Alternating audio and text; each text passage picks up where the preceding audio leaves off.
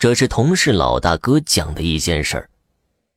这是老大哥很年轻的时候发生在他们家临县的事情。话说当时正是文革，老大哥也还是翩翩少年呢，年方八岁还是九岁了，记不清了。临县来了个男青年，二十出头吧，好像是北京来的。男青年的出身好像不怎么样，所以也没什么朋友。有一天下地回来，看见只懒狗，这狗真的很不体面，走走停停跟在他后面。男青年轰了好几次都轰不开，也就默认了。男青年自养了这条狗，生活也不是那么寂寞了。狗呢，有了家，慢慢的也就体面起来。按说呀，到这儿故事就该美满的结束了，不幸啊。男青年少不更事啊！上面下来工作组，男青年向他们揭发了革委会主任的问题。工作组怎么查的，咱们不知道。反正结果是啊，主任是好同志，狗崽子必须得紧盯着。以后的事儿就可想而知了。人高马大、孔武有力的主任，有机会就想整男青年一下子。而且有机会要整，没有机会创造机会也要整，手法越来越新，手段越来越狠。最后一次不知道找个什么茬儿，竟然把男青年活活打死了。男青年死后，狗就没了生活保证。他倒有主意，村头有一座桥，是村民回村的必经之路。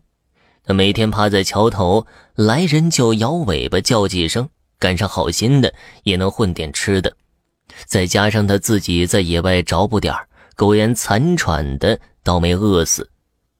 当时生活都不富裕，村民们之所以有时候能给野狗喂点吃的，实在是因为他自己的表现。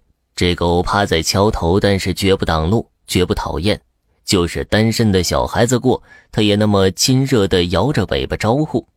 最让村民们满意的是，是唯有主任过桥，那狗啊趴在地上，好像看都不屑于看主任一眼。主任很讨厌这条狗。男青年刚死的时候，主任回村看见狗趴在桥头，只担心狗过来咬他，乃至以后发现狗只是鄙视主任而已，主任逐渐也就放了心，暂时不理他吧。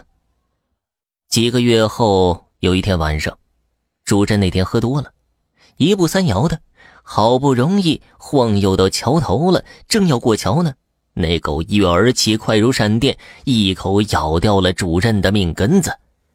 主任惨叫着掉下桥，村民们把他送到县医院。一是天晚了，耽误不少时间；二是那个年代的医疗手段也有限；三是。这地方真致命啊！主任几天后伤重不治而死。那条狗呢？趁乱早跑了。它能逃走不奇怪，村民们谁也不真心想捉它。奇特的是，一条狗居然知道隐蔽意图，等待机会。同事老大哥到现在也不肯吃狗肉呢。